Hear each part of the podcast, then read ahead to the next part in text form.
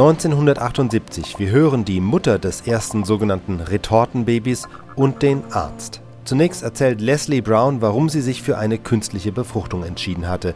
Der Arzt Patrick Steptoe habe ihr erklärt, bisher habe die Methode noch nicht funktioniert. Für sie sei es aber die einzige Chance auf ein Baby gewesen.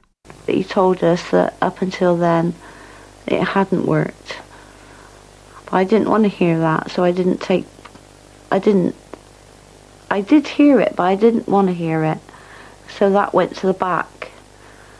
The thing that stayed in the front was the chance. Der verantwortliche Mediziner wiederum war Professor Robert Edwards aus Cambridge. Er hat die In-vitro-Fertilisation entwickelt und bekam 2010 dafür den Nobelpreis. Über Louise und ihre Mutter Leslie Brown sagt er, diese eine Frau hatte etwas, das sie ohne unsere Hilfe nicht bekommen hätte.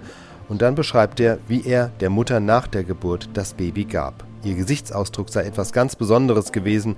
Nach einer Minute erst habe sie Danke gesagt. This one woman had got something that she couldn't have had without our help.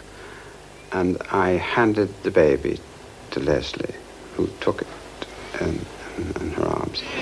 And she couldn't say anything to begin with. And the expression on her face was absolutely extraordinary. I, I've never felt anything like it. I don't suppose I ever shall again observe anything quite like this.